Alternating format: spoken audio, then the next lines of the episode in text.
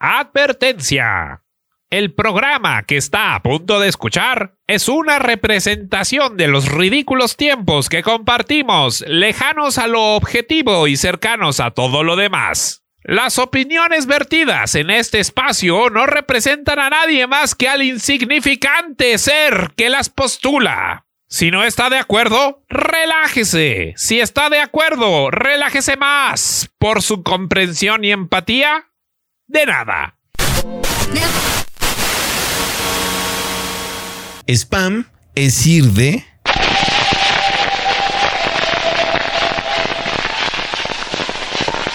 A... Organizados. Mismo horario. Jaco, Mariana, Bernardo. Eh, spameros. Comentalistas de tecnología, supuestamente. ¿Dijiste comentalistas o co- Come- comentarios. ey, ey, mi trabajo no es escribir palabras. Jueves 12 y media de la tarde. Del meme al mame. Por no FM, todo menos miedo.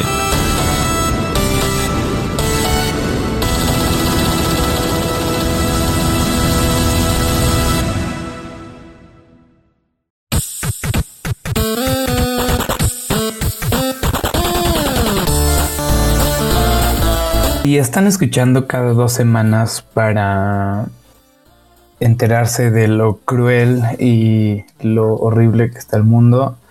Ah, sí les vamos a seguir dando un poco de eso, pero ah, parte de lo que estamos haciendo con nuestras nuevas entrevistas es querer explorar eh, una amplitud de sentimientos y ustedes saben que así como siempre nos gusta hablar de nuestras semanas de cultura pop. Eh, estamos obsesionados con lo que está pasando. Si escucharon la entrevista con Marcos de la O, eh, estamos obsesionados con lo que está pasando y con, con, con cómo está pasando también por aquí en, en México. Ah, eh, Marcos nos contó un poco de Televisa. Hemos tenido pláticas con personas muy interesantes y hoy de nuevo estamos muy suertudos porque en Spam, ah, su show supuestamente de tecnología, Sí, esto es spam. ¿Qué, qué, qué empezaste a hablar así? Y esto es spam. Bienvenidos. esto es Spam. Spam. y eh, estamos hoy en cabina eh, Mariana Franco, Hello. um, quien ya tiene un buen nombre en redes. ah, Sí, gracias Mariana. por cambiarlo, Bernie, por la propuesta. a su servidor, Bernie Paz, Pikachu Mariachi. Ah, Jaco, tal vez esté, tal vez no. eh, será una sorpresa. tres veces, quizás aparezca. Ok, pero no, entonces espera y no lo digas hasta. Mételo en Sí, sí, sí. conversación. Va. Eh, pero no, hoy, hoy, hoy tenemos, eh, por suerte, un invitado que, este, como persona, es extremadamente agradable, pero que tiene una carrera de la cual seguro quieren escuchar. Am, Aldo Escalante, actor que eh, seguro reconocen. Si no es de en este momento viendo la serie de Super Titlán, eh, también eh, estuvo en varios episodios de Club de Cuervos. también está en El Señor de los Sueños, cosa que nunca había investigado antes de esto y, y lo cual tengo muchas preguntas. Y pues también ¿Dijiste de los sueños? el, el- el Señor de los Cielos, perdón. Ah, y yo, en Sandman. Muy bien. Eh, Una película en Netflix el año pasado, en Fondeados. en- Mucho teatro ah, sí. también. Y pues la balada de, de Hugo Sánchez, muchas cosas, en fin, muchas cosas. Está en sus eh, en streaming y ahorita en Tebasteca, en Supertitlán. No sé si quieres agregar algo más, querido Bernie, antes de decir hello, Aldo. Eh, también me dicen que de chiquito eh, en una kermés como Lucifer con una tanga este, morada. Oh. Am, Aldo, ¿cómo estás? Dato, dato importantísimo, sí. Dato perturbador. pero, pero sí es cierto, tienes la exclusiva de esa tanga morada, Bernie. Chicos, verán la foto a partir de mañana en los... No, muchas gracias por invitar. Estoy muy contento de estar aquí. Eh, y sí, pues digo, ya llevo un rato ahí rondando por ahí. Este, de los pioneros de Netflix con Club de Cuervos y la verdad es que ha sido, ha sido un viaje muy, muy esto de, de la comedia y la tele, pero, pero bien, vamos, ahí vamos, estamos contentos.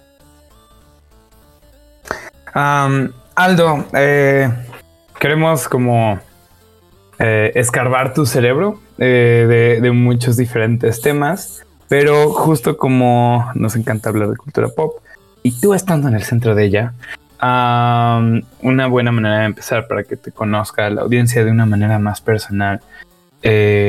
nosotros a veces decimos como qué ha sido nuestra semana en cultura pop, pero te quería preguntar, no tu semana, sino si hay cosas ahorita, piezas, series, películas que están retumbando en tu cabeza en, en- este año, el último tiempo, cuál es tu obsesión actual, Ah, para entablar un punto medio. Este, digo, de las últimas series que vi, que yo creo que para mí ha sido la mejor, la serie que más he disfrutado este año, es en HBO. la Dale. vieron, pero es buenísima. O sea, la verdad es que me la había recomendado un amigo. Yo no soy muy fanático de seguir deportes, ni mucho menos. Este, pero me dijo mi amigo como, vela, vela, no sé qué. Y un día estaba así como perdiendo el tiempo y la puse y me pareció fantástica. Es una serie con John, John C. Riley, que es un actorazo. Este, ok, ya y, se fue. y la neta es que el guion es una maravilla, tiene un ritmazo, me la paso increíble. O sea, me la eché toda en una sentada. Otra que he estado disfrutando muchísimo es Better Call Saul, que no sé por qué diablos la dividieron en dos hasta agosto, pero... Es lo de hoy. es lo de hoy. ¿Qué es? Como Stranger bueno. Things. También, también Stranger Things me la eché ya. Este, eh, la verdad es que nunca he logrado tener el impacto que tuvo la primera en mi persona. Eh, la disfruto, la disfruto, me la pasé muy bien viéndola, ya quiero ver en qué acaba. Y, pues de, de series o historias que, que he dado a lo largo de mi vida, yo creo que uno de los... Hay un anime que me fascina que se llama Hunter x Hunter, que para mí es de las cosas mejor escritas y que más he disfrutado ver. Yo creo que me la he echado unas cuatro veces, cinco veces, este, en particular algunos arcos, y me fascina. Eh, hay otra serie que en HBO, la primera temporada de True Detective, me vuelve loco también. Se me hace una serie súper oscura y, y, o sea, pero brutalmente actuada. Entonces, o sea, la verdad es que... Y ya anunciaron la cuarta, así que aguas. A ver, a ver qué tal. La verdad es que también las otras... no Cuarta me o hacen- tercera. Mm. Cuarta. Porque... Cuarta, cuarta. Sí, pero no ha sido sí. lo mismo cada temporada. No, cambian, cambian de, de actores y de historia este, todo el tiempo, pero eh, pues, digo, la verdad es que me gusta a mí ver de chile, mole y pozole. Yo más bien como que me, me dedico a buscar cosas que me sorprendan, ¿sabes? O sea, sobre todo porque además pues, leo tantos guiones que muchas veces empiezas a entender las estructuras y te flojera que las cosas se repitan o que, o que ya sepas para dónde ir con cierta, para dónde va más bien y cuando encuentras una historia que, que se sale de la norma o que, o que incluso puede contar la misma historia pero, pero de manera diferente, eh, o sea, para mí es encontrar este, oro. O sea, no me prende encontrar algo, algo que de pronto que no pueda dejar de ver.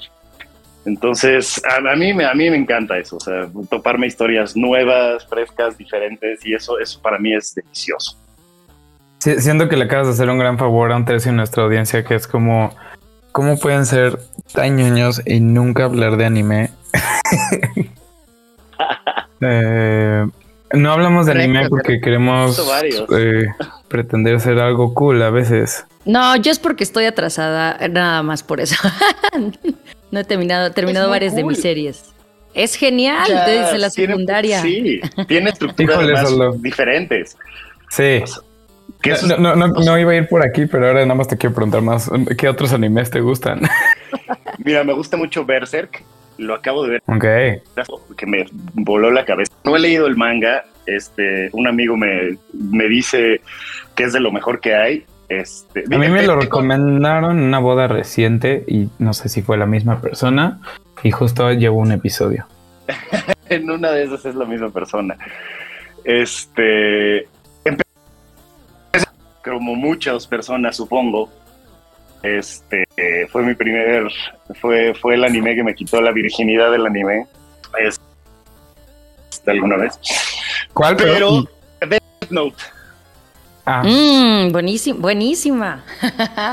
es muy bueno. Gratos Después creo que me seguí como con Fist, este, me seguí con, eh, ay, ¿cuál fue que lo- no Pero sé. espera, ¿estás diciendo que no viste Dragon Ball o eso no lo cuentas porque no lo viste en japonés? Debo saber.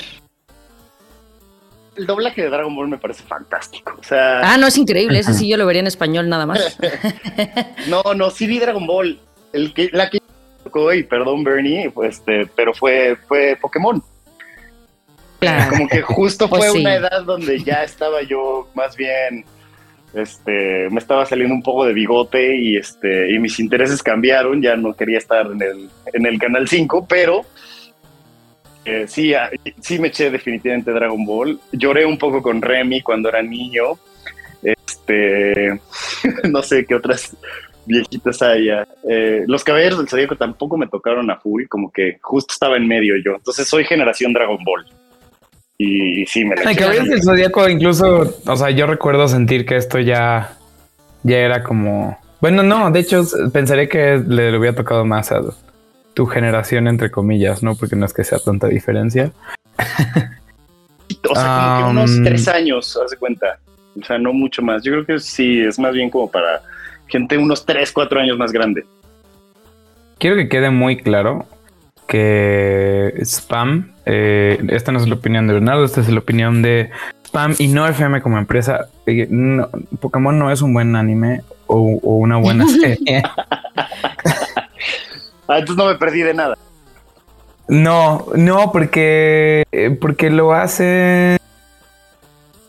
Yo, yo creo que tiene más valor cualquier telenovela mexicana, porque tiene, tiene, tiene los mismos valores de producción en el sentido de que Pokémon lo hacen con el presupuesto más corto, con muy poco tiempo para generar episodios, salen a la semana, pero Pokémon no tiene un fin. Entonces no ¿Cuántos años tardó en ganar o sea, apenas ganó, ya tengo yo 30, no puede ser. Sí, pues, o sea, pues Mejor vean Digimon otra vez, muchachos. más de 20 años. Además, eran Digimon era 150 buena. Pokémones, una cosa así, ¿no? ¿Qué pasó ahí? O sea, de pronto. No, no sabría. especies. Voy a googlear rápidamente cuántos Pokémon. Según yo ya son más de mil y lo sé Me porque salen en la wiki, pero no sé cuándo fue que actualizaron esto. Dicen 802. Cuando pero no sé cuándo lo actualizaron. era, era- era niños. 150. Y te le sabías el Pokérap. Bueno, yo. Está bien. No, no, no. No, me- Creo que en algún momento me supe la canción de Animaniacs de los países. No se acuerdan de esa canción. Eh, Siento que eso aporta más a tu, a tu, a tu inteligencia y a tu vida que el Pokérap. Lo escuché y todavía cantaba en Yugoslavia.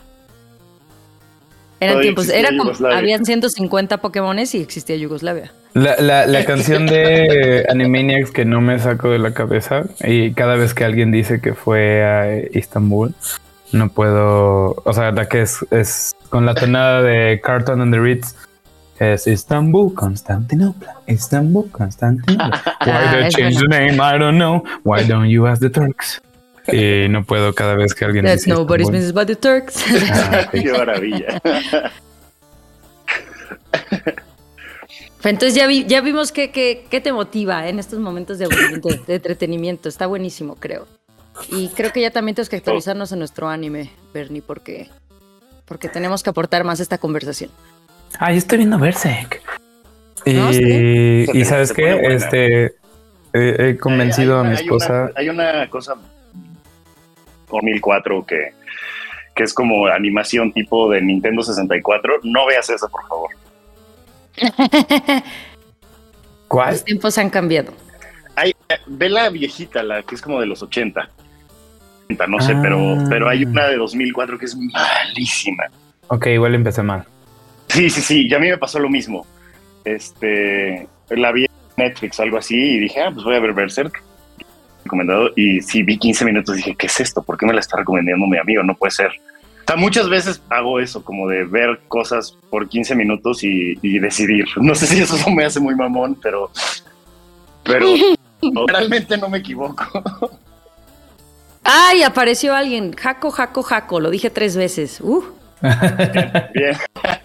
Hola, Jaco. Eh, Aló. Se nos une a la entrevista Jaco Valencia, nuestro otro confitrión. Eh, no te pierdes de mucho, estábamos hablando de anime. eh, no, diría que se descarriló la entrevista, pero ni siquiera pudimos Ajá. empezar porque ¿Cómo anime- no me voy a perder de mucho si, la- si estamos con Alto Escalante? Correcto.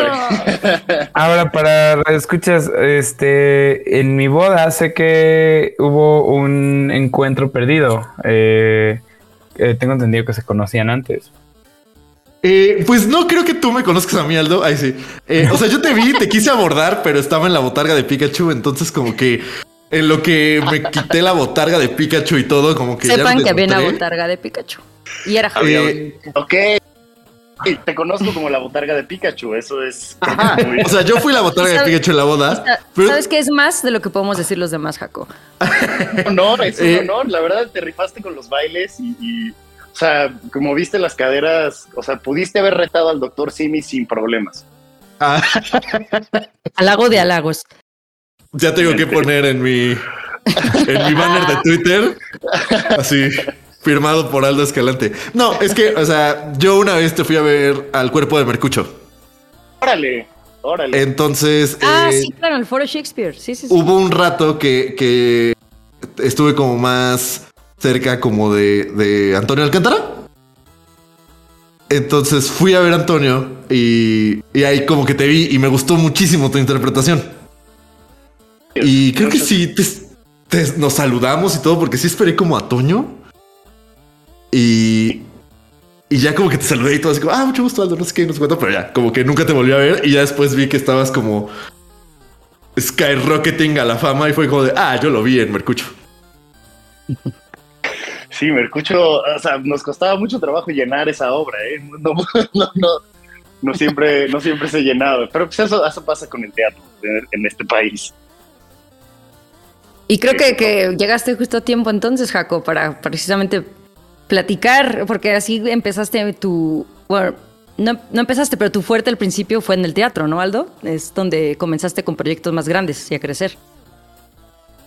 A mí, yo siempre pensé más enfocarme en el teatro eh, por mucho tiempo. Lo de la tele fue un poco dándose como por accidente, ahorita les cuento, pero, pero bueno, el teatro siempre va a ser una cosa que quiera hacer y, y- y que va, voy a seguir haciendo el resto de mi vida, es porque me hace muy feliz, la, la verdad. La cosa es que, pues digo, obviamente para los que saben, hacer teatro en México es casi una odisea económica.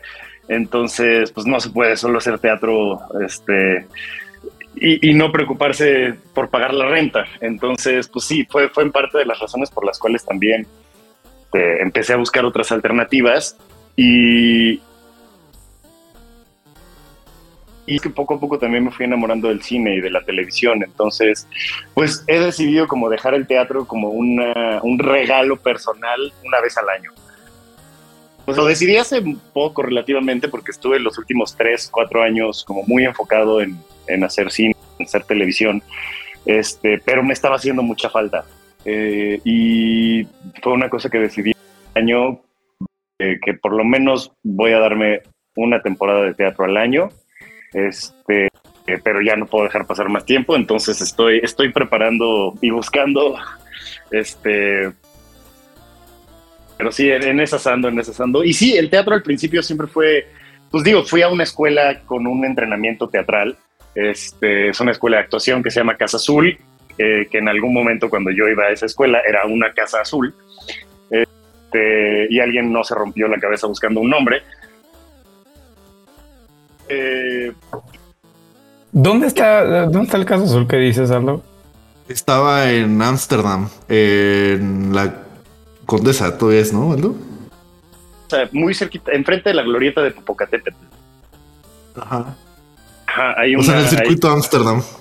es, no es Amsterdam, creo que es este Avenida México. Bueno, por ahí. Una vez. Pero la cambiaron. Ahora está bien lejos, ¿no? Sí, lejos y quién sabe qué tipo de escuela sea. Pero este, yo no sé nada, ya, ya no sé nada de esa escuela. Este, eh, pues digo, te entrenan ahí la- los maestros, hacen teatro en activo. Eh, yo empecé a hacer teatro ya estando en la escuela. Eh, mi primera obra fue de hecho eh, bueno, mi primera obra profesional, porque como dice Bernie, como contaba al principio Paco, este, una de mis primeras incursiones en el teatro fue una pastora en primaria, donde mis papás tuvieron la increíble idea de ponerme un... Yo era Satanás. Entonces, ¿por qué no ponerme una tanga y mallitas para ser un diablo? Era la lo que necesitaba un niño que sufría de bullying para, Oh, Dios. para, para echarle leña al fuego. Eh, eh, pero la verdad es que desde ahí ya sabía que quería estar en un escenario. O sea, siempre fue una cosa que quería. Yo en algún momento de niño me imaginaba más bien siendo rockstar porque me gustaba mucho Michael Jackson. este, y, y, pues me imaginaba, ¿no, ¿no se acuerdan esa imagen que tiene Bart Simpson con una guitarra que dice como, que se imagina como ebrio y tirado como en un, en- que todavía llega Milhouse y le dice como, has cambiado viejo, Cambiado, Bart viejo. y le avienta una botella, ¿sabes?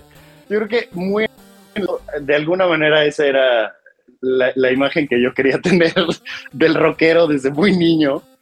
Ok. Eh, y, y por alguna razón como que la vida me fue acomodando, en- o sea, lo intenté en algún momento, o sea, tuve mi banda en prepa y todo el asunto, y es, eh, y no fue, no se fue dando, o sea, como que el teatro, al contrario, siempre fue como una puerta que se abría tras otra, y, y más una cosa como de, de darme cuenta que "Mm, mm, aquí no es, es más bien por acá. Y notorio cuando empecé a hacer ya teatro, o sea, mi- de mis primeros cursos de teatro, este, lu- luego el maestro como que me jaló así, ya sabes, como de, oye, vente a trabajar con nosotros y no sé qué, bla, bla, bla. Y, este, y así empecé. Entonces, eh, pues digo, fue las primeras, las primeras cosas que, pues, o sea, cada vez de algo así me iba muy bien y como que se fueron abriendo las puertas. Este, y pues así fue siempre, ¿sabes? De- tanto en la, pues, la secundaria como ya después en prepa que, que- porque me prohibieron mis papás trabajar porque reprobé un año por hacer una telenovela. y este Oh. sí, sí, ¿Puedes sí. decirnos cuál? llamaba que si la encuentras, o sea, yo nunca la he visto porque solo salió en Estados Unidos. Se llamaba Ok. se llamaba Feliz Navidad Mamá. Imagínate. Y Eso está en este, tu biografía de Sensacine y que tenías cuatro años. Wow. 14. Ah, no. Entonces, Yo creo que ahí hubo un dedazo. sí, aquí hay un dedazo. ¿Cómo va a reprobar la secundaria de cuatro años? Sí, ok, sí, sí, no. Pero, culpa de Sensacine. Tal vez era un niño genio. y el, No. el teatro lo arruinó todo. No es cierto, no. Este. Exacto. Pero estabas contándonos de la primera obra que tuviste. O sea, hay como manera de, de que nos cuentes cómo fue la experiencia y la transición de esa primera obra a la primera ya producción audiovisual que hiciste. Mira, la primera obra que hice fue el director de la escuela, la, la Casa Azul, este, es un director que se llama Ignacio Flores de la Lama, y él iba a montar una obra en la que necesitaba, ya sabes, soldados extras.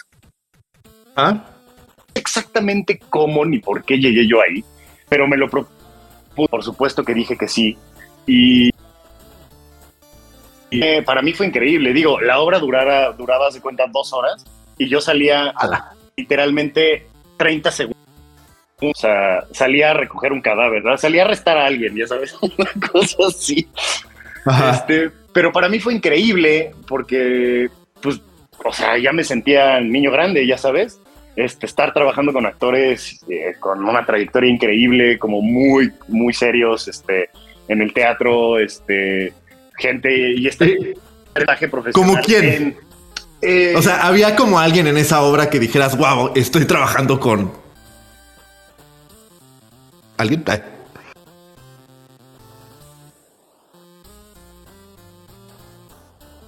¿Aló?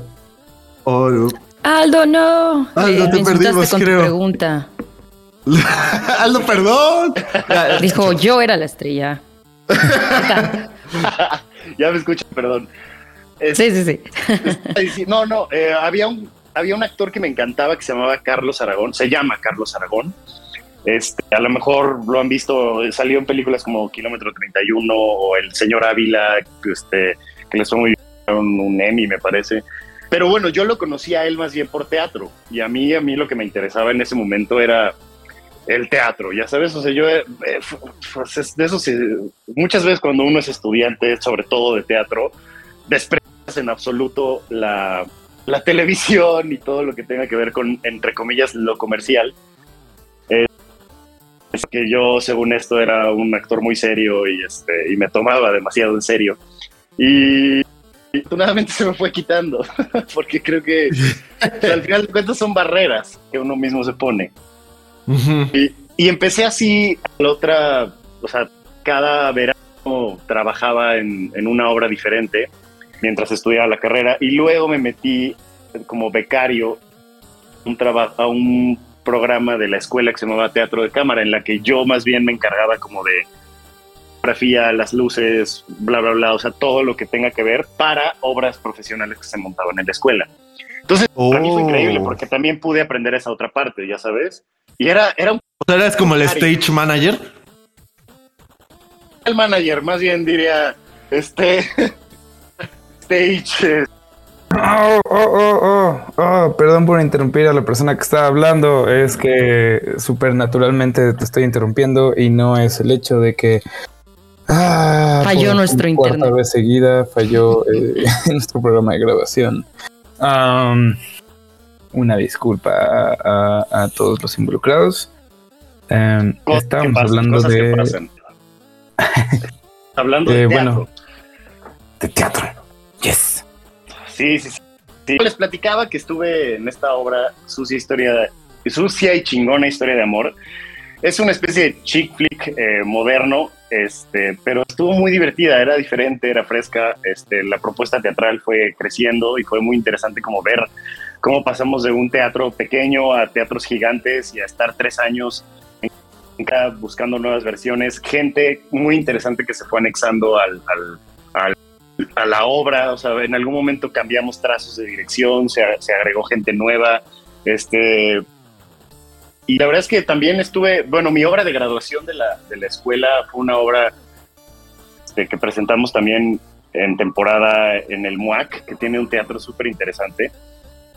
Y, y también digo, o sea, al final de cuentas creo que me eché obras de teatro antes de empezar este, en la televisión, que además empecé en la tele un poco como por accidente.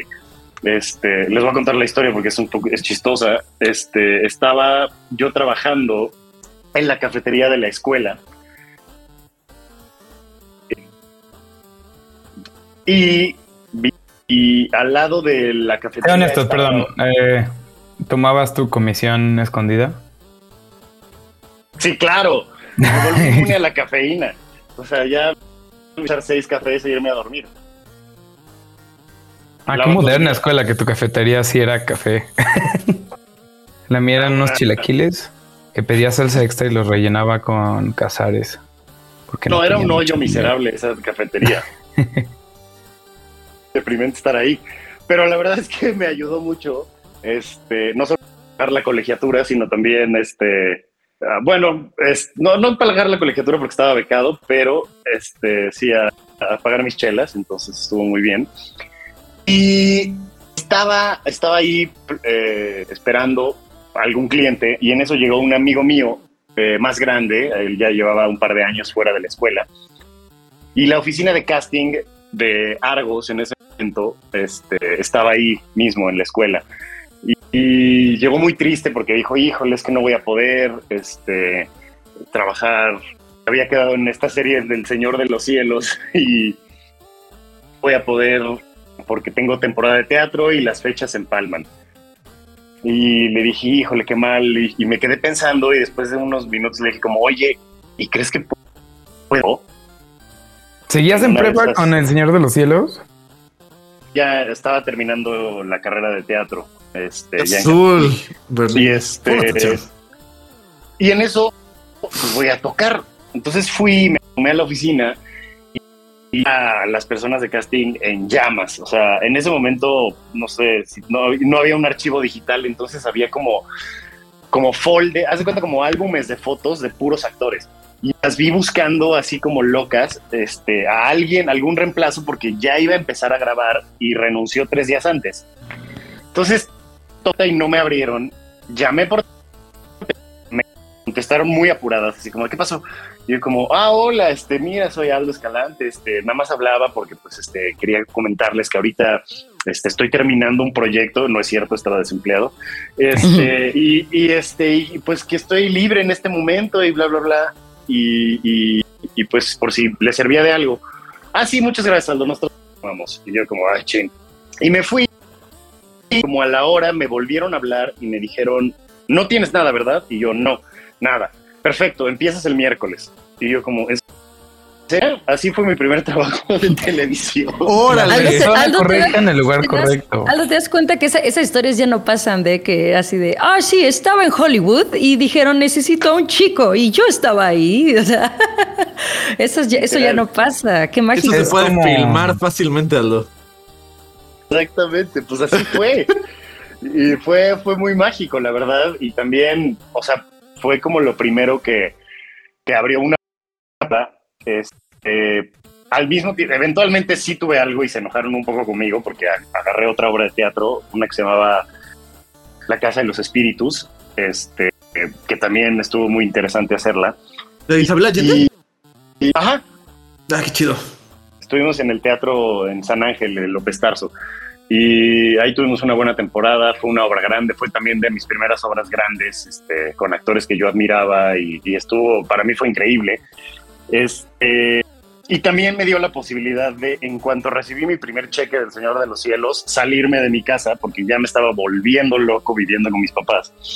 Este, y una manera como de, de al, pues ahora sí, al mundo profesional y decir que ya no hay vuelta atrás.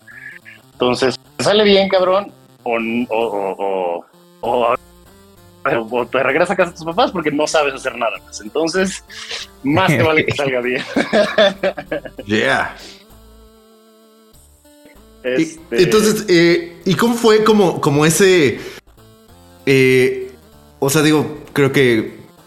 No sé si todos saben, creo que nosotros aquí lo sabemos, pero ¿cómo, cómo fue como ese, esa transición de teatro a tele? O sea, ¿cuál fue como, como el shock Sí, profesional? Ajá. Ajá, ¿cuál- ¿cuáles son las dinámicas entre que tienen una diferencia considerable entre, entre teatro y una producción tan grande como El Señor de los Cielos?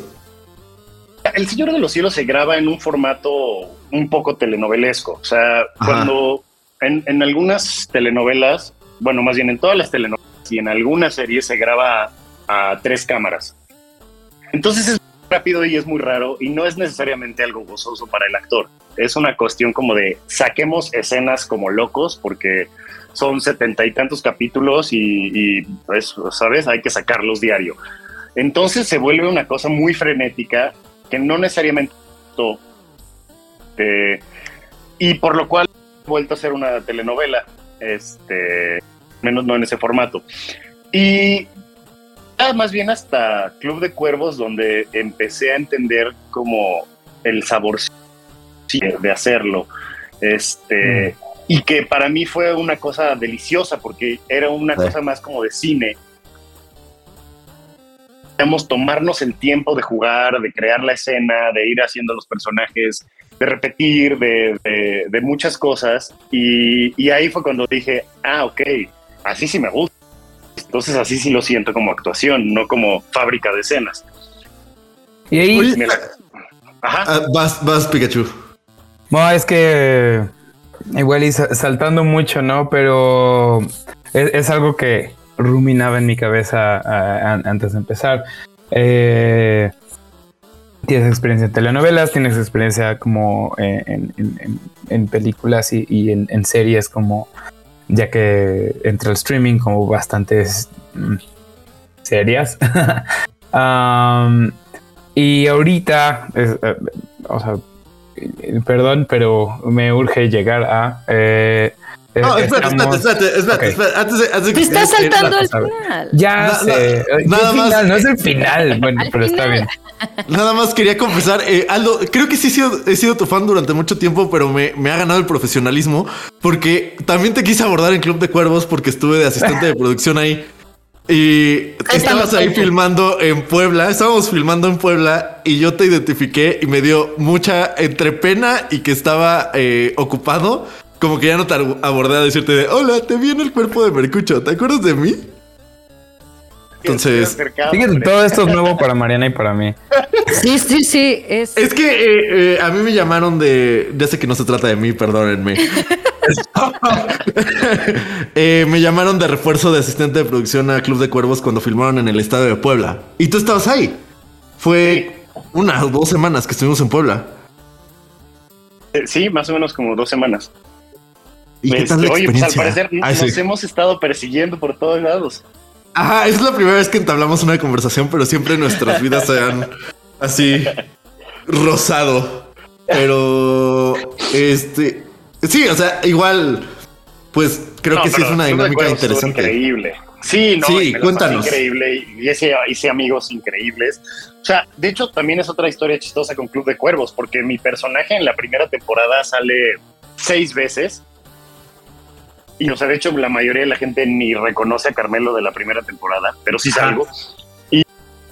Justo Sí, antes empecé a notar hasta, o sea, Pau me decía, mira, sale algo. Y yo como, no lo he notado ni una vez hasta que ya entré más adelante en la serie. Claro. Sí, sí, sí, porque realmente no era un personaje que pensara, que se pensaba iba a durar. De hecho, en el capítulo 6 por ineficiente y grabamos esa. O sea, grabamos una escena donde Mariana Treviño, Isabel Iglesias y, y yo dije, ay, pues estuvo muy bonito, pero pues hasta aquí llegué. Y fue hasta la premier de la primera temporada que hablé con el director, Gary Alasraki, y me dijo, oye, ven, te tengo una sorpresa. Y yo, ¿qué pasó?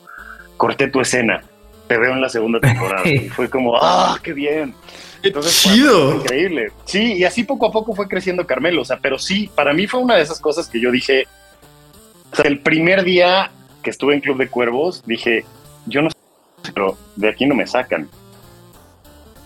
Sí, es una, Un sí poco- fue una producción espectacular, la verdad. O sea, Y la primera Sí, temporada fue una apuesta porque Netflix no sabía cómo iba a funcionar, no había mucho dinero, este, todo era un caos, nadie series, o sea, era la primera serie original de Netflix fuera de Estados Unidos en el mundo. O sea, literalmente fuimos conejillos de indias y, y, yo me acuerdo que, o sea, el, el sueldo era una cosa ridícula, pero a mí me valía madres. O sea, yo lo que quería era estar ahí y, y al grado que literalmente le dije al director como, no me importa que no me pague. O sea, tú ponme ahí, en el fondo, o sea, no importa. En serio, le dije, haz lo que quieras conmigo. O sea, yo vengo diario si quieres a trabajar, aunque no haga sentido que esté yo ahí parado, ahí estoy. Y me dijo, ok. Y creo que fue de las cosas que contribuyeron a que más adelante siguiera, siguiera el personaje y, y fue- y que fuera creciendo pues, pues viendo las relaciones que se fueron armando como con Hugo Sánchez, etcétera, este fue que Carmelo empezó a tener como algún sentido en ese universo y fue muy divertido también irlo descubriendo. Que ahora sí, perdón, no me voy Ahora a sí, ahora el sí, porque eh, también eh, iba a llegar a lo mismo, pero ahora con una pregunta diferente. ¿Cómo se siente?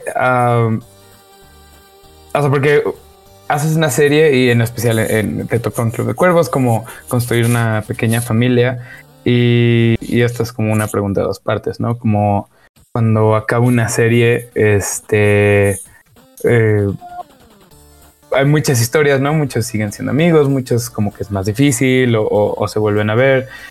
Eh, ¿cómo, cómo se siente como tener tan duro ese sentimiento de, eh, asumo, como, como familia? eh, y después, y, y a lo que hay llegar, ahorita en Super Titlán, estás. Eh, Super Titlán está en lo que estamos eh, grabando este episodio, pues está. ah, no acaba la temporada, ¿cierto? Apenas lleva pocos capítulos. No, se estrenó sí. apenas el- a finales de mayo, ¿no, Aldo? Creo que lleva siete. El 30 de mayo, justo. Que, que fue no- notición por aquí spam, este, como que en, en, en vivo en varios episodios me han este, querido obligar a ver Superstore, Jaco y Mariana. Somos fans. Pero, pero algo que me llamó mucho es, o sea, cómo se siente eh, de entrada, eh, pues sí, como, como construir esta familia y de repente, eh, pues no sé si es como de un día para otro o, o un proceso de adiós, pero después, después de reencontrarte diferentes personas en otros proyectos, ¿no? Porque ahora eh, estás volviendo a trabajar con Jesús Zavala. Sí, es, sí, ¿no? Ah, Eh, sí, mira, es. Y con Sofía, pasa- creo que también. Con Sofía también fue. Sofía y yo fuimos a cursos de teatro cuando éramos niños. Este, pero. eh, mira, pasa, pasa pues, un poco como la prepa, ¿no? Hay gente que, que siempre se va a quedar en tu vida, hay gente que, pues, que a lo mejor ya nunca más vuelves a ver o que, o que a lo mejor, este, pues digo, no es tan cercano el vínculo, pero con Cuervos pasó, digo, al final de cuentas fueron cuatro años que estuvimos viéndonos una vez al año para grabar Cuervos. Entonces era una especie de reencuentro increíble y nos amábamos. Y sobre todo lugares como el que tocó Jaco de, de Puebla. Final de cuentas, ya no solo es grabas y te vas a tu casa, es grabas y nos vamos a un hotel. Vuelve delicioso porque, o sea, sales, te la pasas increíble, vas a chismear al cuarto, ya sabes, se vuelve casi casi como un campamento y es muy divertido. Este, en de la balada de Hugo Sánchez la grabamos en Colombia, entonces también, sabes, como que empiezan a ver cosas nuevas, entonces nos fuimos, o sea, irnos de viaje juntos, este, sí se crea un vínculo muy especial que dura para la vida, yo creo. O sea, hay todas las personas de Cuervos que veo en la vida diaria, que me los encuentro en un proyecto nuevo, me da muchísimo gusto. Ahora, también hay unos que nunca dejé de ver. Es el por ejemplo. ¿Qué, perdón? ¿Qué? Eh, Hugo Sánchez. Ah, ajá. Eh, a él, por ejemplo, no lo dejé de ver en ningún momento, siempre nos volvimos muy amigos ahí. Este, me acuerdo además la primera vez que platicamos como offset, los dos en el camper, y que nos tocó juntos, nunca nos había tocado juntos. Y yo me estaba yo deprimidísimo porque me acababa de cortar una novia, y yo lo vi una cara igual de miserable, y fue así de... de la conversación fue como, estoy hecho mierda cortar mi novia. Y él me dijo, estoy hecho mierda, se murió mi abuela. Y así empezó nuestra conversación y así nos hicimos amigos. Él afirma que yo le caía mal, pero, pero no tengo pruebas, la verdad. Yo siento que siempre fue, siempre fue mi fan. Sin duda el, Este, el dolor No nos le une, crees. ¿no? ¿eh? El dolor nos une mucho. Es lo que he y estuvo encontrado. muy, muy chingón. Y por ejemplo, también con Raúl Briones, que hizo al Pepenador en la temporada 4 y la balada de Hugo Sánchez, al portero. Él también se volvió uno de mis amigos más cercanos. O sea, hay mucha gente. Luis Gerardo Méndez también lo veo muy seguido. Este, digo, no muy seguido porque trabaja como loco, pero por lo menos lo veo unas tres veces al año. Me, es increíble también poder. Tenemos varios grupos de WhatsApp, como yo tengo un grupo con los jugadores. Este, Cobarde, Jaco, ya no dijiste nada. Amigo, se volvió a ir el bot. Estaba, estaba tomando aire, eh, Mariana, gracias por interrumpirme, interrumpirme. Pero te recuerdo que soy fan de Aldo. Esto no está siendo fácil para mí. O sea, me Lo ven reconozco muy, al 200%, Jaco. Tienes o sea, me ven muy De- de tranquilo. hecho- De hecho, pero- estoy segura que se refería a ti cuando dijo que, que hay lazos que más se mantienen entre producciones y estoy segura que se refería a ti. Ajá, a la lejanía, o sea, nunca le hablé. Aldo no sabe cómo, qué, qué soy ni quién soy. Pero nu- nuestra amistad ha trascendido más allá. la botarga de Pikachu. Ajá. Uno pensaría que, que, que Jaco es el que propicia esta entrevista, pero hay como chiste recurrente en, eh, en spam que es ¿y por qué este invitado? Es como, bueno, Bernie estaba en alguna fiesta, este, tambaleándose y empezó a hablar con alguien y dijo, oye, tú eres interesante. Pero Aldo es interesante. Eh, eh, eh, sí es un poco casualidad que seamos indirectamente colegas, pero eh, nos estabas comentando de todas estas dinámicas de actores y tocamos el tema de Super Titlán. Eh, no sé si, si, o sea, no sé qué tanto los puedas contar. Digo, es una serie que todavía está corriendo. Eh, para los que no saben, es la adaptación mexicana de Superstore. Superstore. Entonces, eh, no sé si nos puedas compartir algo como tu, tu experiencia en adaptar una serie. O sea, para mí fue muy sorpresivo. Según yo, Superstore no era tan popular. Entonces, no sé si tengas como, eh, pues, esa experiencia de cómo te abordaron para hacer una adaptación. Y sobre todo un personaje que personalmente creo que es de los mejores en la serie original. No he visto la tuya, la perdóname, me la veré porque soy tu fan. Yo, yo, yo soy super titlán, entonces tengo eh, opiniones, eh, bueno, o preguntas más bien, pero Escuchar tus opiniones, definitivamente. Por- por- Porque eh, nada más antes de, que continúes, eh, como que algo que me saltó mucho, eh, empezaste hace rato hablando de que, quisiste hacer como esta imagen de rocker. ah, o, como, como rudo, lo que sea, y siento como pensando en Carmelo de el Club de Cuervos, eh, eh, pensando en Juan de Supertitlán, eh, y pensando en conocerte y como eh, es, es algo que es a propósito o crees que se ha dado muy natural que un estilo de barba te ha dado como un tipo de personajes como mayores a tu edad, o sea, con, con, con- comportamientos como estoicos, como sé que puede ser una persona como muy extrafalaria, pero eh, de, de- o sea, he, visto un par de episodios de Super Plan, he visto como seis episodios de Superstore y siento que, que este es como el Ron Swanson esco. Y, y quería saber cómo te sientes de, de estar asentándote eh, en, en- ese rol en- en tu vida. Pues mira, o sea, mira, no sé si la barba tenga algo que ver, pero eh, como que he tratado de alguna u otra manera como de darles por lo menos eh, ciertas particularidades a cada uno de los personajes. Carmelo fue creando más a partir de Hugo Sánchez. Se tenía que crear una, una persona completamente opuesta. O sea, si Hugo Sánchez es eficiente, Carmelo no podía hacerlo. O sea, y también pensando en, en los jefes, o sea, porque Hugo Sánchez es perfecto para Chava Iglesias, porque Chava Iglesias es un histérico, este, pero es un desmadre. Eh, y Hugo es el que organiza la vida. Eh, el caso de Isabel Iglesias, es una histérica, pero es completamente eh, ordenada y como súper capaz. Y lo era todo lo contrario, o sea, ¿sabes? Como que en algún momento bromeamos como detrás de cámaras, como de por qué chingados contrató a Isabela a Carmelo, ¿sabes? Entonces, es una cosa como de Pachecón, más acá, bla, bla, bla. Y en el caso de Juan, por ejemplo, yo pienso que, que Juan es como muy, es, el más inteligente de la tienda. Entonces, eh, pero también siento que, digo, no sé, que, hace el mínimo esfuerzo, que es muy, en eso sí coincide con Carmelo. Y, y también digo, es curioso que lo menciones porque también en- cuando hice Fondeados, que fue la película que, la primera peli que protagonicé de Netflix, las primeras cosas que me pidieron es rasúrate.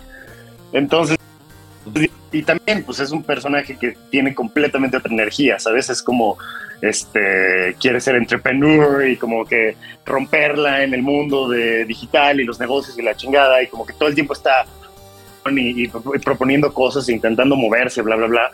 Y, y es curioso que lo menciones, no, jamás había pensado en lo de la barba, pero pues también está padre como moverme, digo, o sea, al final son como máscaras o algún tipo de maquillaje y pues siempre sí maquillaje.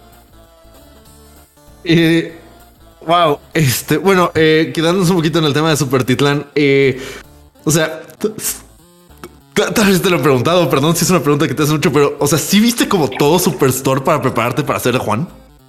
No, de hecho, vi un capítulo. Oh, ok, o sea, es totalmente tu interpretación. Original. Voy a decir una cosa, no sé, si- yo creo que como actor no te conviene intentar copiar el personaje de alguien más. Cuéntanos eso, por favor. Mira, para mí muy claro desde el principio, este no, no, yo, yo no conocía, justo como dices, no, yo no, no, para mí no era para nada popular a comparación de The Office o Parks and Rec o cualquiera de las otras producciones de NBC. Eh, pero eh, cuando hago el cast, ni idea para qué era, porque pues no te dicen. Y, y- y de hecho llevaba, llevaba como ya varios meses escuchando, haciendo castings como muy malos, o sea, muy malos no en el sentido que yo hiciera mal el casting, sino que las cosas que leía decía, puta, qué mal serie, qué mal escrito está esto. Ya ¿Cuál sabes, es Aldo? ya No, está- no sé. no, no hay ni idea, ya ni sé en qué acabaron esas. Este. Y es muy claro cuando te llega algo que está escrito diferente, ¿sabes? Entonces lo leí, pero ya está tan desganado porque te juro que venía de una rachita de 10 castings horrendos. Y, y mi novia en ese momento me ayudaba grabándome, porque este, ahora con la pandemia se grababan los castings desde la casa. Y empecé a hacer el personaje y, y ella se empezó a reír, cosa que pasaba con los otros castings. Y yo la veía que se estaba aguantando la risa mientras yo hacía el casting. Y cuando terminé le dije, me dijo, me encantó, este personaje está increíble. ¿Sí? Todavía, todavía dudé y le dije, a ver, vamos a leerlo otra vez. Y ya lo leí con más detenimiento y dije, ah, sí está padre. Le dije, vamos a hacer otro. Y ya, ya después, pues digo, fue un proceso de casting. Ya llegué a la oficina donde se tapa y ya cuando vi las personas que estaban involucradas y el proyecto que iba a hacer, dije, ah, esto está padre. Y yo para ese entonces no sabía, pero eh, Jesús Zavala ya estaba elegido como Jonás. Y este. eh, y pues digo, en ese momento coincidimos en una fiesta, en su fiesta de cumpleaños creo, algo, algo, una fiesta de algún tipo. Y este, y le dije, ¿tú cómo has estado? No sé qué, bla, bla, bla. Y me dijo, pues voy a hacer una serie. Le dije, no me digas que es esa serie, acabo de hacer callback ayer. Me dijo, ¿en serio? Me dijo, no, tenemos que estar juntos, no sé qué, bla, bla, bla. Y me dijo, voy a intentar yo también apoyarte para que, para que te quedes, ya sabes. Y como que fue una cosa, o sea, es, volviendo a lo que decías, Bernie, al final es para que encuentras y que te puede ayudar más adelante, ¿sabes? O sea, digo, no puede decir Jesús Zavala, sea Aldo, porque pues, hay mucha gente que decide esas cosas, pero definitivamente ayuda que tu amigo diga, me llevo muy bien con él, me encantaría estar con él y tenemos muy buena química juntos. Entonces, ese tipo de cosas les interesan a las producciones, ¿sabes? Y, y, y también definitivamente abre una puerta. Ahora, ya cuando empecé ya con el proceso de Super Titlán, es esta, es esta serie, vela, está en tal lado, este, y ve los capítulos que quieras. Cada quien, después de hablar con otros actores, no todo el mundo, o sea, hay gente que sí se la echó toda. Yo la neta es que decidí, no me sirve esto, voy a ver un capítulo y más bien lo que hago es crear el personaje.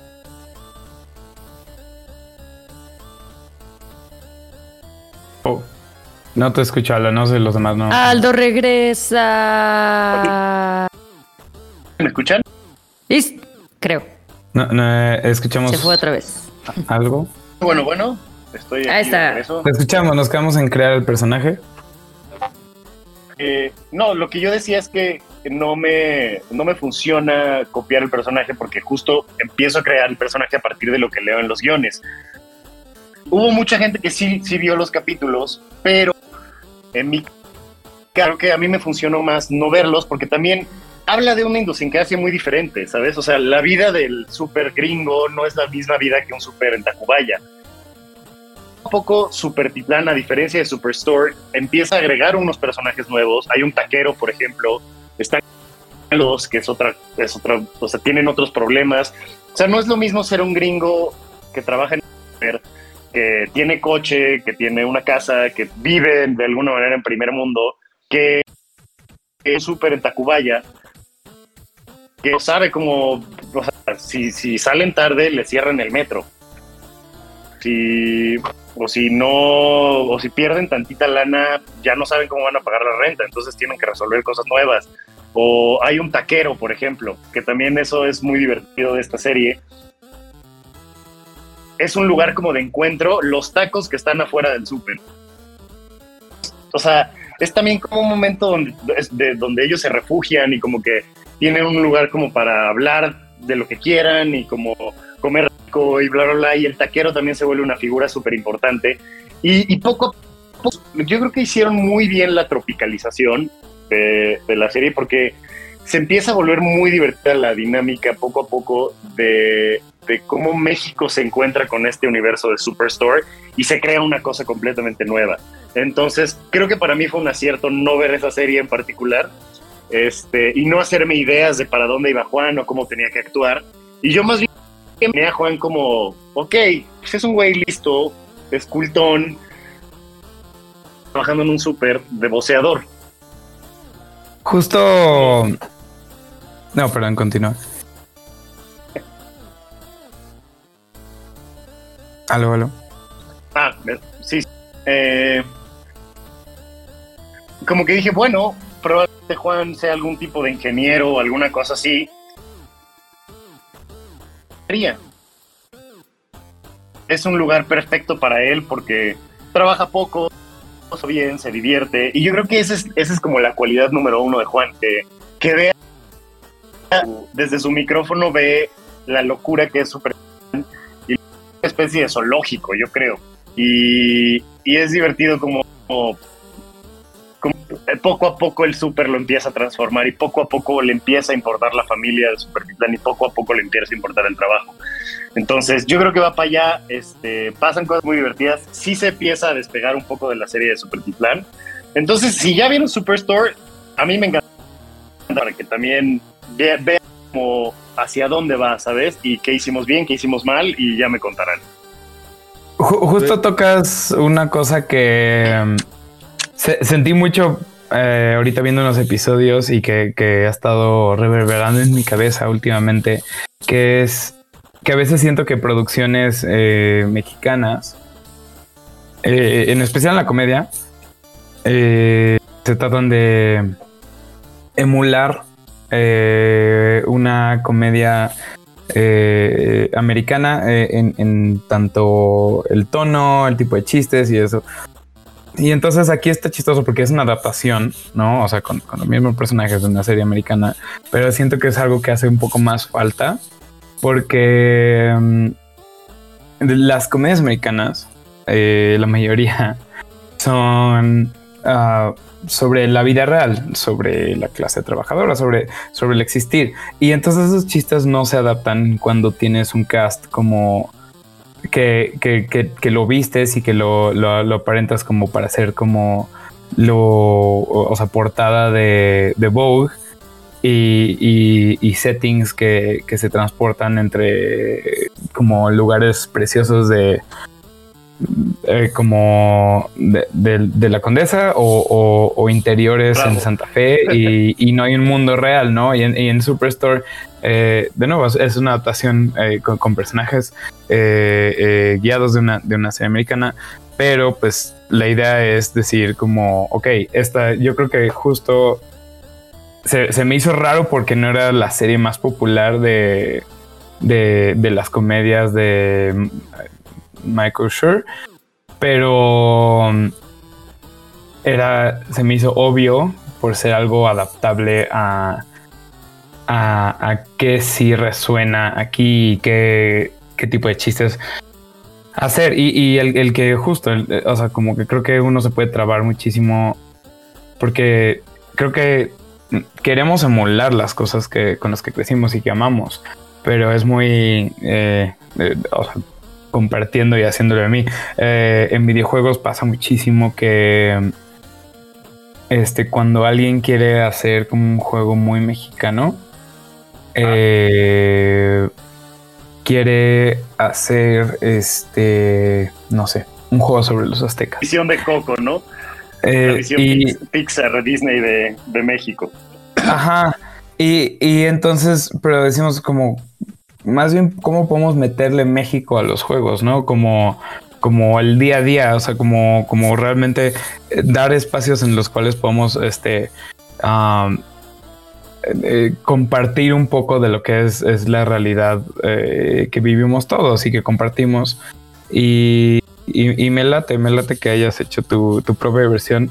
Aunque siento que hay, que hay una cadencia compartida con el personaje original y... Seguro. Eh, Barbo no, este, justo... de, de, de, aquí viene como otro tu parter. Uno es como... Como... Con, ¿Con qué tipo de rol te sientes como... Como más este, asociado? Eh, eh, como, como roles más emocionales, más dramáticos, eh, y no, no dramáticos, sino melodramáticos, o, como a, mí si siento que, y usando estos dos personajes como Juan y Carmelo de, ejemplo, como, como que te sienta bien el, el, medio estoico, medio... como alguien un poco mayor de tus años, eh, eh, como eh, con comedia, pero dando consejos. Y, y, ahorita quisiera tocar como el tema de comedia, ¿no? Porque sé que tu carrera no es comedia, pero bueno. Eh, sí, sí lo es, ya. o sea, porque lo ha sido por mucho tiempo. No lo eh, no era una cuestión que yo pensara, o sea, yo juré que iba a ser Chekhov y, este, ya sabes, clavar, hacer cosas, dramones en teatro. La vida tiene una manera de acomodarte y para mí la comedia fue una bendición en muchos aspectos, o sea, eso me aflojó en muchos sentidos, que creo que me hizo mejor actor, que ayudó a que me dejara de tomar en serio tantas cosas que no me servían y que me abren puertas diferentes. Ahora, he tratado como, o sea, lo que he visto, yo no tengo ningún empacho en decir, ok, ya por aquí no es, vuelta en U y cambiar todo. Y, empiezo a buscar otras cosas, entonces digo, ya veremos hacia dónde termino, pero no, no quisiera hacer comedia. Quiero hacer comedia toda mi vida, igual que quiero hacer teatro toda mi vida, pero quiero también cosas y, y, y, poco a poco se empiezan a abrir esas puertas, entonces está interesante. Y también pues, saber que la edad va cambiando, el tipo cambia, entonces también quién sabe dónde acabe. Y en el caso de, de NBC, es la, esto también Subtitlán es también una especie de experimento, o sea, como lo fue Cuervos en su momento, porque la primera serie que produce NBC fuera de Estados Unidos. Y quería probarla con el, con el público mexicano y para mí era muy importante que saliera primero en teleabierta. A pesar de, mm. de, de, que la, de que la popularidad de los streamings crece, es que el grosso del país sigue viendo teleabierta eh, sobre todo, eh, o sea, mucho, o sea, en provincia muchísimo, tiene muchísimo rating y, y, y, era para mí importante ver cómo, cómo funciona una serie en teleabierta que eh, es pregrabadas, por ejemplo, o funciona una serie en teleabierta que, que a lo mejor está apostando por tener otro tipo de calidad de producción o actores de otro tipo. Este, gente, o sea, la mayoría de los actores de Supertitlán, muchos vienen de teatro, eh, hay caras nuevas. Entonces, para mí eso es como una apuesta súper interesante. Ah, te perdimos otra vez un poco. ¿Me escuchan? Ajá, nos quedamos en interesante. Este, y creo poco a poco despegando. Es una serie que pues tiene muchos capítulos, entonces tendrá una corrida larga. Este, y, y a diferencia de, no sé, por ejemplo, la novela de las dos, pues no empezamos con el gran, con un eight pack y, y la, la chica este, convencionalmente guapa, hermosísima. Entonces, pues ha sido también como que todo el mundo todo apenas está como bien con Supertitlán, poco a poco empiezo a ver que hay más fans, este, ¿sabes? Es como, siento que es como una carrera, Supertitlán va a ser una carrera más bien como de, de resistencia más que un sprint. Y, y querés saber para qué sigue, y al final de cuentas, en pañales, a diferencia de, de la industria de Estados Unidos en comedia, porque pues nos llevan años de ventaja. Y también creo que vamos poco a poco como probando cosas nuevas, metiéndonos en, en diferentes historias y este, viendo a gente, a, personas nuevas. Entonces está padre eso. Para nada siento que ya llegamos a ningún lado, pero creo que ando en direcciones correctas. Entonces eso a mí me emociona mucho. Creo que la producción en México se está dando cuenta que, que la comedia es algo que nos interesa eh, como población, eh, gracias mucho a pues. A, es muy cagado, güey. Eh, y, y, por exacto, o sea, es como uh, en México es, es, un país estereotipando en el cual sobresale la calidad, sobresale como el sentido del humor, pero nos quedamos en que en, en, en, justo, ¿no? O sea, yo no crecí con que producían muchas comedias. Ahorita lo que siento eh, me encanta, o sea, como mucha gente odia ver que influencers eh, de repente ahora los empiezan a contratar en cosas. A mí me gusta mucho que se estén fijando en esos lugares, eh, las casas productoras, porque mucho de lo que es ser influencer a veces es decir tonterías, pero a veces es simplemente eh, hacer chistes más del día a día, ¿no? Y, y eso es mucho más fácil que sea eh, adaptado, localizado cuando, cuando tú estás haciendo chistes eh, que tienes que producir rápido y que tienes que hacer. Eh, discutiría que depende mucho el influencer, o sea, si es un ah, comediante, bueno, sí. va pero luego también hay, como, o sea, hay castings como, ah, bueno, pero digo, a mí no me ha tocado, pero he escuchado de gente que, eh, que muchas veces es como, bueno, pero ¿cuántos seguidores tiene? Y es como, da igual, es malísimo o malísima, ¿sabes? O sea, Uf, uf, uh, 100%. Eh, y, y, por ejemplo, eh, en, en, hace un par de episodios, eh, Kako tiene opiniones muy fuertes en cuanto a al a quien fue escogido para el doblaje de un personaje famoso de videojuegos. Eh, no, te quiero meter en controversias. pero, pero, pero por otro lado, o sea, como quitando como justo, o sea, sí, sí solo se está viendo por cantidad de seguidores, pero más bien viendo el contenido. Hay alguien eh, que quiero sacar porque eh, Na, nada más rápidamente, Por, porque es, eh, es alguien que está tocando eh, la, parte de, la comedia en línea, es alguien eh, con quien ya tuvimos la, suerte de platicar de, de, de, lo complejo de la comedia. Y Aldo, eh, hace poco vi una story eh, implicando que tal vez están haciendo algo Poncho Gorboya, quien ya estuvo en un programa con nosotros. Um, sé que hay un pasado, sé que tuve, eh, fueron, fue tu profesor en algún punto. Sí, fue profesor de teatro. A mí no me tocó, me, me to le tocaba al otro grupo, pero, pero sí, desde ahí lo conocí. Y, eh, y o sea, Poncho tiene años haciendo impro, Poncho tiene años haciendo sketches, o sea, Poncho tiene una carrera increíble de actor y es un comediante muy serio, que se toma muy en serio su trabajo, y por mí que sea todo lo influencer que quiera, pero es un hombre con una carrera muy sólida y que, se, y que tiene muchísimo colmillo en lo que hace. Sí, vamos mucho más allá que eso, ¿no? Sí. Pero piensa en otros que no quiero nombrar porque siento que a quien nombre que se me haga chistoso, alguien va a decir como ese es un estúpido. Pero me encanta el ejemplo de él porque creo que es, es de los menos controversiales. O sea, hablar de quien sea, pero por ejemplo, no sé, eh, a mí, por ejemplo, yo no tengo ningún problema en que comediantes hagan películas. ¿No? Porque al final de cuentas yo veo muchos paralelismos entre hacer stand-up y hacer teatro.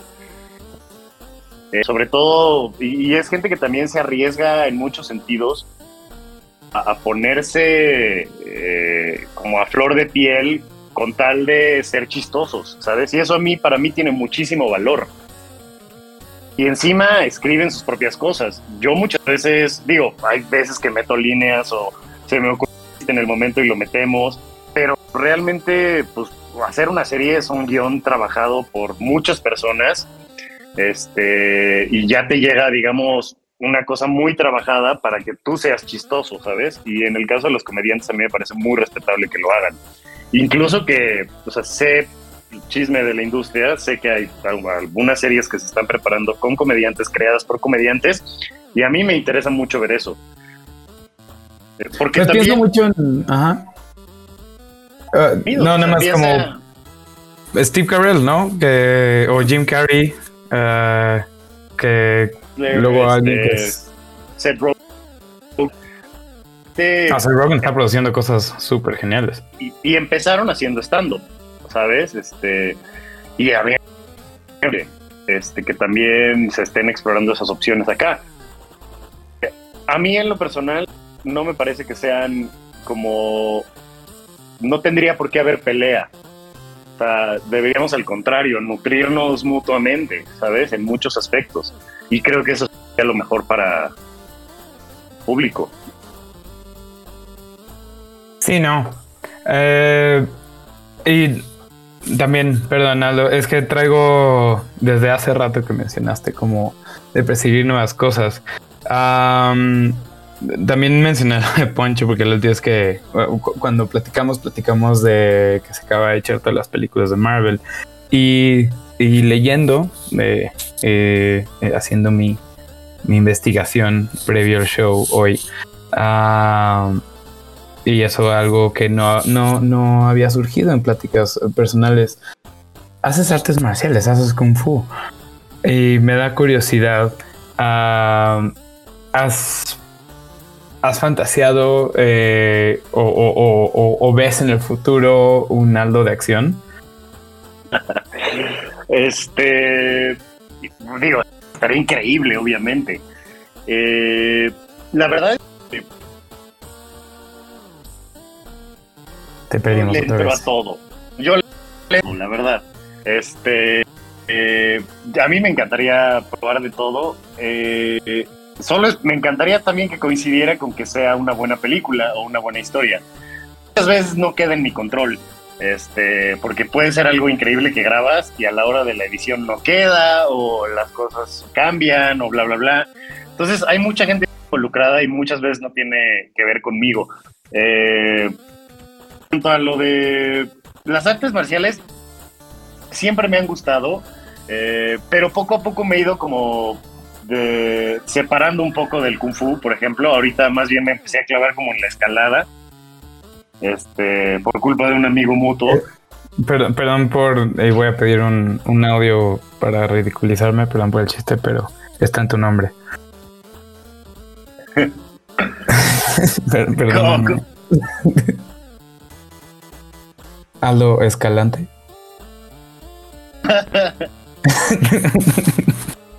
Ese es el tipo de contenido que producimos en spam.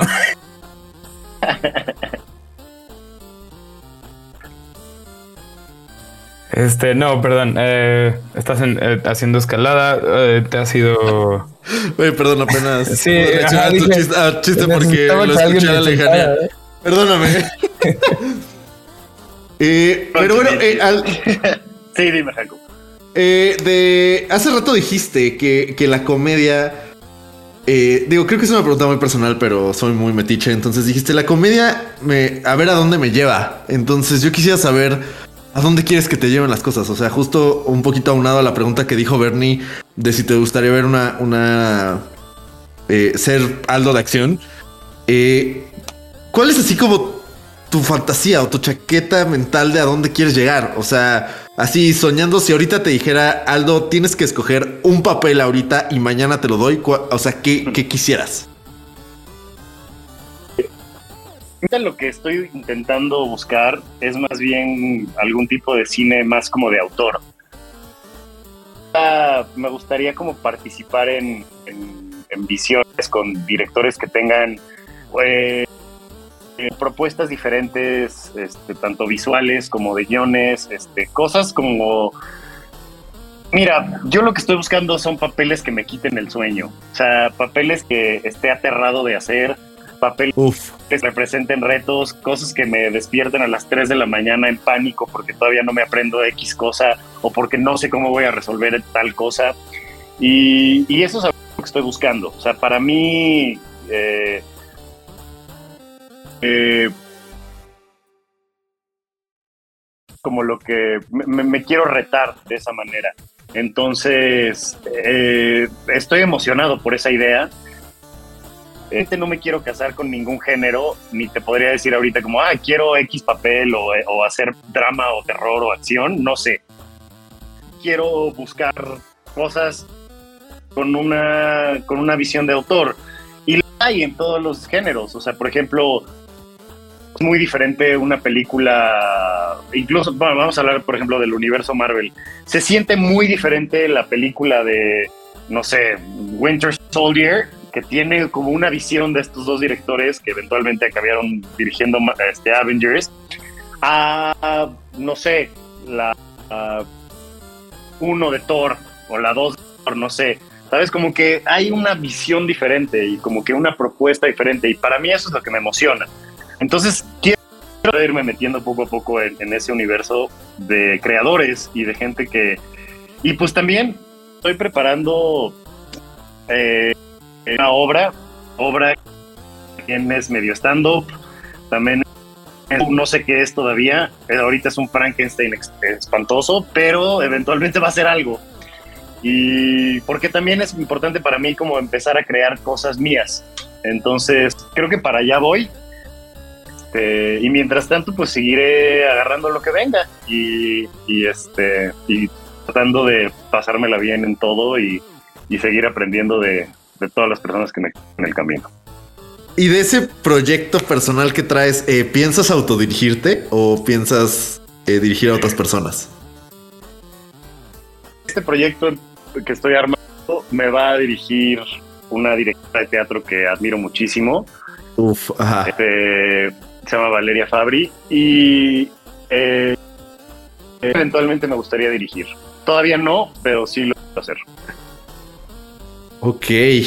Y, de, y un poquito de, de esto, de, de, que mencionaste como de papeles que te quiten el sueño. ¿Tienes como alguna referencia? Porque creo que aquí en Spam a veces hablamos mucho como de cosas de cultura pop y a veces llega como este pequeño, esta pequeña bocanada de cine de autor como los que acabas de mencionar. ¿Tienes como alguna referencia, como algo que nos recomiendes, así como de ese tipo de papeles que dices que quieres que te quiten el sueño? Me, me quedó, me quedé muy intrigado. Híjole, pues hay muchos. Este. Es un dilema. Es como cuando te preguntan, ¿cuál es tu película favorita? Que no tienes ni idea. Eh, pero se, seguramente cuando dijiste quiero hacer un papel que, que, me quite el sueño, seguramente se te vino así un flashazo de algún personaje o algún actor que viste en algún momento. ¿O no? hacer a Anton Shigur, que a Javier Bardem en, en, este, en No Country for Old Men. Uf. Uh, ok. ¿Es? O hacer este... Siguiendo con el estoicismo. y bueno, un corte de pelo. Poner, eh, exacto, corte de pelo particular. O por ejemplo, este algo menos estoico, Daniel Day-Lewis en There Will Be Blood. Este, ok. No sé si la han visto, pero. Oh, es... ¿Sabes qué, Aldo? Eh, es, es, increíble. Eh, me siento muy conectado contigo que ambos estamos atorados en el 2008 en el cine. Porque salieron en el mismo año y, y, siento que no ha habido algo así que me pegue tan duro desde que pillé esas dos películas casi back to back en el cine. Ya a mí también fue, fue de los mejores, no me acuerdo, meses de mi vida. O sea, sí, eh... dos, o sea, dos películas de ese calibre en un mismo año, oh, sí tienes toda la razón. Es, pero por ejemplo, algo más, algo más actual. Mm. Ahorita estaba viendo Whiplash antes de que empezáramos a grabar. Puras cosas tensas, oye, pero muy buenas. O sea, tú quieres que un director así te deje nudos en los hombros. Es exactamente lo que estoy buscando en este momento. ok. Pero justo. Pero también aplica para media. Imagínate sí, ¿no? O sea, justo un en. Fargo, o un Big Lebowski o. Eh, no sé, no sé. sé qué otra. Un buen monólogo dramático, ¿no? Un, un buen este. Déjame decirte las cosas que son importantes de esta vida, eh. Exactamente. Eh, recuérdame nunca invitarte a una malteada, Aldo. No vaya a ser. ah, porque te la vas a beber Ah, con un popote. Exacto. O al menos no en un boliche. Eh, más bien, ajá, la maltea todavía. Boliche, El boliche es el problema. ¿Quién se sí, o se leo lejos de algo que, que me puedas destruir. Eh, oye, este, yo tengo unas preguntillas, este, medio. O sea, ya pasamos hace, hace ratito, disculpe, pero que mencionabas la, la familia dejando el set o, o dejando ¿no? una producción que tiene ciertos aprendizajes o amistades. Me pregunté si había algún aprendizaje que habías que has utilizado, no sé, en tu vida diaria, por ejemplo, en Fondeando, que ya viste como, como es la startup o, o no sé, cripto o algo. O sea, no sé si te has aventado a aplicar algo de, de- de tus personajes o de las tramas de tus, de tus proyectos. O sea, a- a- más o menos aprendí un poco de criptos a partir de, de ese personaje. O sea, una de las cosas que me dijo el director fue como, compra Bit. Y yo como, ¿cómo se hace eso? Anda. Y me dijo, pues investigo. Y, afortunadamente compré en muy buen momento. Este, ya del- Ah, muy bien. arrepiento. Lo único que me arrepiento es de no haber comprado más en ese momento. Porque fue antes de la pandemia. Este, que grabamos, empezamos Uh. a grabar fondeados. Entonces, pues fue gracias a eso que empecé como a, a entender un poquito del mundo de, de, de la por ejemplo eh, eh,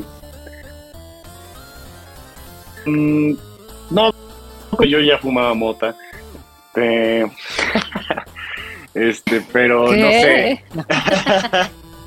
En Stam, en No FM. ¿Qué No digas esas cosas, nos van a censurar. Ahí sí. Eh, ahí le pones un flip. Eh, no sé, yo creo que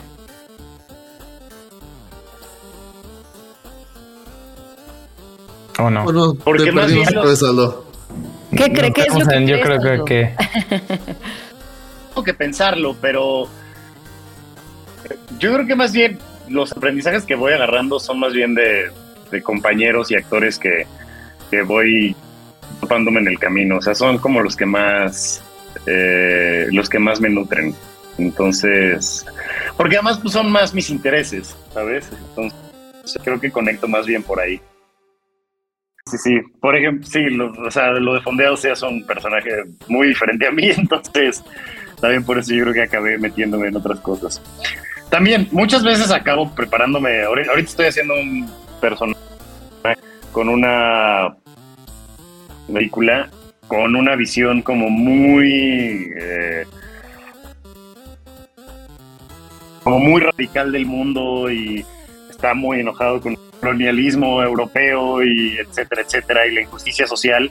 Y a lo mejor eso que no me había yo clavado mucho, pero que empiezo a entender muchas cosas también que digo, oh, tiene razón, ¿sabes? Entonces es divertido encontrarle cosas. Y, y al final de cuentas, lo peor que puede ser es como juzgar a un personaje. Siempre tratas de encontrar las cosas en las que conectas con esa persona, a pesar de que sea una persona horrible. Eh, entonces, eh, eso es muy divertido también. Aldo, Mucho eh, aprendizaje, es lo que estoy viendo. Qué bien. eh, eh, eh, ahor- ahor- ahorita en parte quisimos sacar el, el tema de, de, de, de cripto y, y- y de esta película porque pues no queremos eh, abusar ni de tu tiempo ni el de la audiencia y se nos está acabando un poco. Ah, pero nos gusta aterrizar algo como siempre cerca del internet. Y tenemos un par de preguntas que, que nos gusta hacer a los invitados sobre tu vida en el internet. Eh, eh, que te prepares. Venga. Nada vergonzoso, no te preocupes. Bueno, depende. Pregunta eh, medio fácil. ¿Cuál es tu app favorita? Eh, considera ese app cualquier... ah, o sea, no, no, no tiene que estar en tu celular. Ah, puede ser un sitio, porque un sitio es una app. Pero ¿cuál es tu Mm, app favorita en el momento? Estaba mucho Reddit ahorita. ¿En serio eres de Reddit? un momento me gustó mucho, ya fue perdiendo. Y la neta, ¿sabes qué? Empiezo a agarrarle el gusto a TikTok. Híjole. Y bienvenido a la procrastinación eterna. Dios santo. Ay, sí. No la No, dejes. la verdad es que he encontrado cosas interesantes y me, me da mucha risa como el lenguaje, sobre todo como de edición. Creo que, creo que da pie a muchos eh, eh, como mini sketches que me risa. Y, y la verdad es que con TikTok. Y tengo un chingo de ideas que no he grabado, pero sí lo voy a hacer. O sea, la neta es que dije, ay, está divertido, puedo meter chistes que se me ocurran. Y, tengo como ya mínimo unos ocho en mi cabeza que digo, y los voy a subir. Entonces, pero en eso ando, en eso ando. Cre- cre- Creo que lo que veo, o sea, como de la gente que lo hace es eh, el, el saber que puede o no ser un hit y, y nada más decir cualquier pendejada. Eh, mi, mi, mi, mi, mi tweet más exitoso del mes nada más fue decir, ¿y si Elon Musk comprara Nuevo León y le pusiera Nuevo Elón? Eh, y fue así, no lo pensé, no tuve pena y nunca quiero hacer chistes en Twitter porque me da mucha pena. eres un Yo buen estoy chiste. seguro, estoy seguro que eh, eh, tienes, tienes la elocuencia, Arlo. Eh, si empiezas a sacar TikToks, eh, no vas a tener que pensarlo mucho para que den risa. Y Ya, ya los verás. pues eh, eh, justo Atentos estamos muy atentos. Ah, y te tengo una pregunta más hacia la juventud. ¿Cuál es el primer website que frecuentabas? Oh. Así. me ocurre una que se llamaba La Jaula, que eran puras de escuelas, ya sabes, como de tal se dio un beso con tal, tal es la más guapa, ya sabes que era una cosa espantosa. Este que además creo que se volvió todo un escándalo porque varias escuelas se juntaron como para para y fue como de las primeras páginas censuradas en internet. Órale. Sí, sí, sí, estuvo muy cagado. Presenciaste historia. Siento que la, la jaula le daba, nos daba a todos la oportunidad de, de ser nuestros locales Pedro Solas. Muchacho, hablando de Pedro Sola. Aldo. Ah, bueno, termina Aldo y luego No, no, tengo dime, una dime de pregunta Pedro directa, Sola. importante. Aldo sabe qué vas a decir. Sí, sí, sí. Es que fui por ahí. que te iba a preguntar hace rato, como cuándo pensaste que ya, uff, ya la hice en, en mi carrera, ¿no? Y yo creo que claramente es este momento. Eh, un tweet donde Pedro Sola dice que eres guapo. Y creo que eso no se presenta todos los días. Y no a cualquiera. Ah, fue en un tweet. Fue en un tweet, fue en un tweet. Todavía no lo conozco, pero dijo qué guapo muchacho. Pero creo que es el primer paso. Y la verdad creo que vas muy bien. Y si Jaco pudo conocerte, creo que tú puedes conocer a Pedrito Sola. Y, y no sé, descríbeme así cómo estuvo que lo viste, o sea, ¿qué? Un poco quién subió algo de mí en, en así como de, ay, Aldo Escalante va a presentar su película próximamente, no sé qué, y Pedro solo dijo como, qué guapo muchacho. Y ahí quedó, y le dije como, Pedrito, gracias, este, para que veas que también no solo soy una cara bonita, te invito a ver la película. Ya no sé si la vio, pero el día que lo conozca le voy a preguntar. Cine. Por favor. Seguro, sí. Qué buen Eh, momento. A, a- a- a ver si el día de Spam tiene una misión eh, eh, hablada de, de entrevistar a Pedro Sola, a ver si los entrevistamos juntos para que elabore. O Ah, por lo menos me invitas a los últimos minutos de entrevista. Aldo, Yeah. este, la verdad es que eh, cuando acabemos de ver la temporada de Super Titlán y cuando eh, podamos hablar más abiertamente de proyectos que se vayan a anunciar, este, sería increíble volverte a tener porque fue encantador tenerte ahorita. Queda regreso. Sí, muchísimas gracias, por Aldo. invitar. Nos conoceremos pronto, próximamente, Jaco, ya en, en persona. Yo espero, yo espero que sí. O sea, es que ahorita no me ven, pero yo sigo así. Muteo el micrófono porque estoy hiperventilando y estoy sudando así. Porque.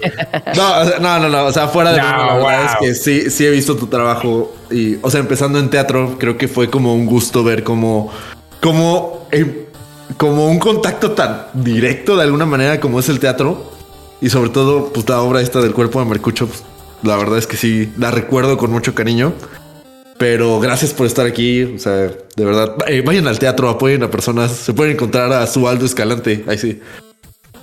Uno nunca sabe, ojalá seamos tan afortunados. Pero sí, vayan al teatro, vayan al teatro. Sí, acabo de ver una obra brutal. Eh, vi a un actor que no conocía, un chavito, que dije, wow, este muchacho está cabrón.